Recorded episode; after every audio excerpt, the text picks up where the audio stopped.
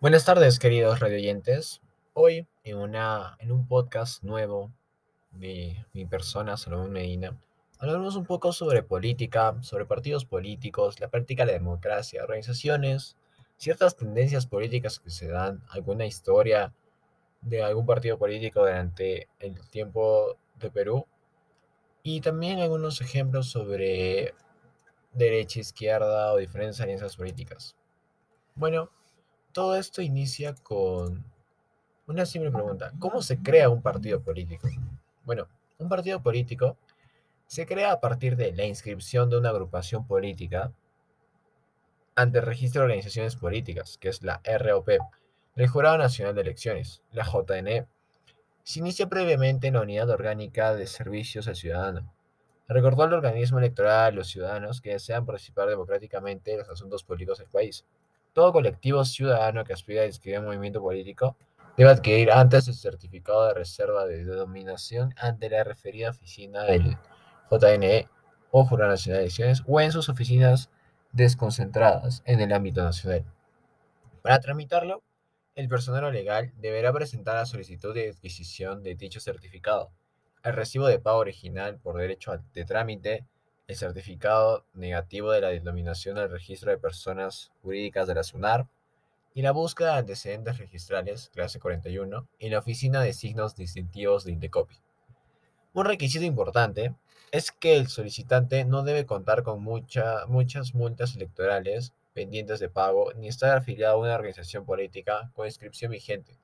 Tampoco debe poseer un certificado de reserva de denominación vigente y no tener suspendido el ejercicio de ciudadanía. Además debe anexar dos declaraciones juradas. La solicitud de reserva de denominación se resuelve en un plazo de cinco días hábiles, contados desde el día siguiente de su presentación. Ese certificado es personal e intransferible. Y luego las organizaciones políticas tienen un plazo de un año a partir de la adquisición del sitio del citado formulario para presentar su solicitud de inscripción de conformidad con lo dispuesto en la normativa, normatividad electoral. Bueno, luego de hablar cómo se tiene que, qué pasos debemos que seguir para poder inscribir un partido político. Ahora hablaremos a partir de cómo pueden financiar un partido político. Porque para poder tener alguna posibilidad de ganar, tienes que tener tus propagandas o tener toda la gente que pueda ver lo que propones. Y para eso necesitamos propagandas y algún interés de publicidad. Entonces, para esto existe dos tipos de financiamiento. El financiamiento público, que se refiere a los recursos que los partidos políticos, movimientos regionales o departamentales, o las alianzas electorales obtienen del Estado para financiar sus actividades ordinarias y aquellas orientadas a la formación, capacitación e investigación, así como las referidas a la difusión de sus propuestas, planteamientos y programas de gobierno durante época electoral y no electoral. Y aparte de esto tenemos el financiamiento privado de las organizaciones políticas, está constituido por las cuotas y puede recibir recursos procedentes de la financiación privada, constituidas por las cuotas o aportes de sus afiliados, por los ingresos resultantes de sus actividades, por los rendimientos patrimoniales, créditos que concierten, donaciones y otros ingresos, con el propósito que estos sean utilizados en sus actividades de funcionamiento ordinario y de campañas durante los procesos electorales en que participen. Todo esto tiene que ser revisado por alguna, por alguna organización del Estado que sería la JNE. Entonces, a partir de hablar ya de cómo, de los partidos políticos y cómo se financian, ya entremos un poco más sobre las tendencias que toman los diferentes partidos políticos. Existe que es la derecha y la izquierda, como muchos habrán escuchado durante estos tiempos. Bueno, ahora hablaremos sobre la diferencia de la derecha y la izquierda en los partidos políticos, en las tendencias políticas. Para esto se trata de una diferencia de enfoque a la hora de gobernar. Según las ideologías de izquierdas, para que un país funcione hay que fortalecer el conjunto de la sociedad y los servicios básicos, sanidad, sistema educativo y pensiones, mientras que la derecha sitúa al individuo en el centro de sus políticas. O sea que la izquierda busca más el bien en conjunto, el bien común, mientras que la derecha busca el bien individual. A grandes rasgos, la ideología de izquierda Desarrolla sus políticas pensando en la sociedad, definida como un conjunto de personas que forman una comunidad. Por eso algunos gobiernos o partidos de izquierda se definen como socialistas por la sociedad. Y por otro lado, la ideología de derecha está más centrada en el individuo la iniciativa privada, los gobiernos de derecha favorecen la economía de las empresas para que sean estas las que generen la riqueza en un país. Este tipo de políticas se definen como liberales porque las autoridades intervienen al mínimo posible o capitalistas porque el funcionamiento del Estado gira en torno al dinero o capital. Por eso los gobiernos de derecha suelen beneficiar más a los empresarios que a los trabajadores. Y por eso existe este debate entre derecha e izquierda. Bueno, ahora sabiendo un poco más de la diferencia entre estos, de derecha e izquierda, como podemos ver, la izquierda busca más el bien, bien común, la sociedad, el bien para toda la sociedad, mientras que la derecha busca el bien individual para que estos mismos puedan financiar o ayudar con su capital al país. De ahí sale su riqueza, la economía del país, o no sé, la economía de las empresas.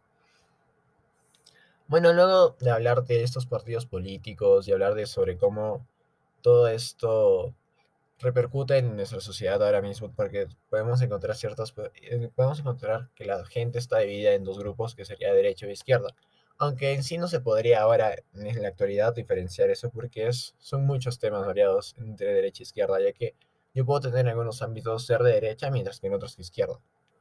Bueno ahora hablaremos sobre una historia de un partido político. En este caso hablaremos sobre la Fuerza Popular. Este partido político se formó en 2010 por la fusión de la coalición Alianza por el Futuro, conformada en 2005, a través de la unión de los partidos Cambio 90 y Nueva Mayoría, que fueron creados durante el gobierno de Alberto Fujimori. Este partido estaba envuelto en uno de los problemas más llamativos durante la década de los 2000, que son los videos, el fallo contra Alberto Fujimori, donde era condenado a seis años de cárcel por usurpación en funciones de allanamiento de la vivienda del ex, del ex asesor Vladimiro Montesinos, y después en el 2009 fue adicional 25 años de cárcel por el asesinato en Barrios Altos y en La Cantuta. Además, se dio la recolección de firmas para inscripción del partido liderado por Keiko ese mismo año, denominado Fuerza 2011, y su símbolo sería una K dentro de un círculo naranja en fondo negro. Fue inscrito oficialmente el 9 de marzo de 2010 y de esta manera se conformó Fuerza 2011. Keiko Fujimori fue seleccionada como la candidata presidencial. En el 2012, Keiko anunció que el partido sería renombrado con el nombre Fuerza Popular, como la podemos conocer justo ahora. Bueno, esa es una breve reseña sobre este partido político, que ha sonado mucho durante todas estas últimas tres elecciones, porque ha llegado a segunda vuelta en los tres casos, con Keiko Fujimori en cabeza. Un poco sobre volver al tema anterior que sería los partidos políticos de derecha e izquierda. Un claro ejemplo de partido de izquierda sería el Partido Comunista Peruano, o en sí sus siglas el PCP. Es un partido político peruano fundado el 7 de octubre de 1928 por José Carlos Mariátegui, bajo el nombre del Partido Socialista Peruano, siendo integrante de la Internacional Comunista. En 1930, siendo Eudocio Ramírez secretario general, cambia de nombre por Partido Comunista Peruano. En 1964, el fragor de la ruptura sino-soviética se produce decisión en el seno del PSP, ocasionando que este quede en manos de la facción pro-soviética, que recibió el nombre de un semanario Unidad, mientras el grupo pro-chino que se, que se separó tomó el nombre de la bandera roja por el periódico de esa facción. Este partido está representado por diferentes ideologías, que sería el comunismo, marxismo, leninismo, eurocomunismo, socialismo, mariateísmo y patriotismo socialista. Hablaré un poco sobre estos dos últimos. ¿El mariateísmo qué es? Es un concepto utilizado para definir el desarrollo del marxismo e indigenismo en Perú y en toda América Latina. Fue la ideología dominante del Partido Unificado Mariateguista desde su fundación en 1984 hasta su disolución en 1996. En este partido, María Tigui expuso sus ideas sobre el socialismo en su obra de 1928, Siete ensayos de interpretación de la realidad peruana, en donde deja claro que las tres bases ideológicas que a su visión el marxismo latinoamericano debe tomar, teniendo especial énfasis en el cuidado del hombre andino, que se encontraba en un choque cultural entre la tradición inca y el colonialismo hispano desde la fundación de las repúblicas criollas. Para María Tigui era necesario revivir el pensamiento ancestral andino antes que apegarse al estilo marxista proveniente de Europa. Él quería pegarse a sus raíces andinas e incas. Mientras que el patriotismo socialista se refiere a una forma de patriotismo cívico propugnado por movimientos machistas y leninistas. promueve que la gente tenga amor ilimitado por la, propia, por la patria socialista, un compromiso con la transformación revolucionaria de la sociedad y con la causa del comunismo. Ahora hablaremos de otro partido, que sería el APRA.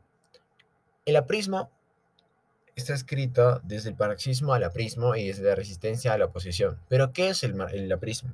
Es una ideología política cuyo fin era el formar un pensamiento auténticamente latinoamericano que funcionase como alternativa a la cosmovisión eurocentrista americana. ¿Y qué es el marxismo? El marxismo sintetiza la propuesta iniciada por Marx para pensar críticamente la sociedad capitalista y su superación a través de la alternativa revolucionaria. Por esta razón propone como paradigma de ciencia una ruptura epistemológica para pensar la sociedad y subvertirla. Subvertirla.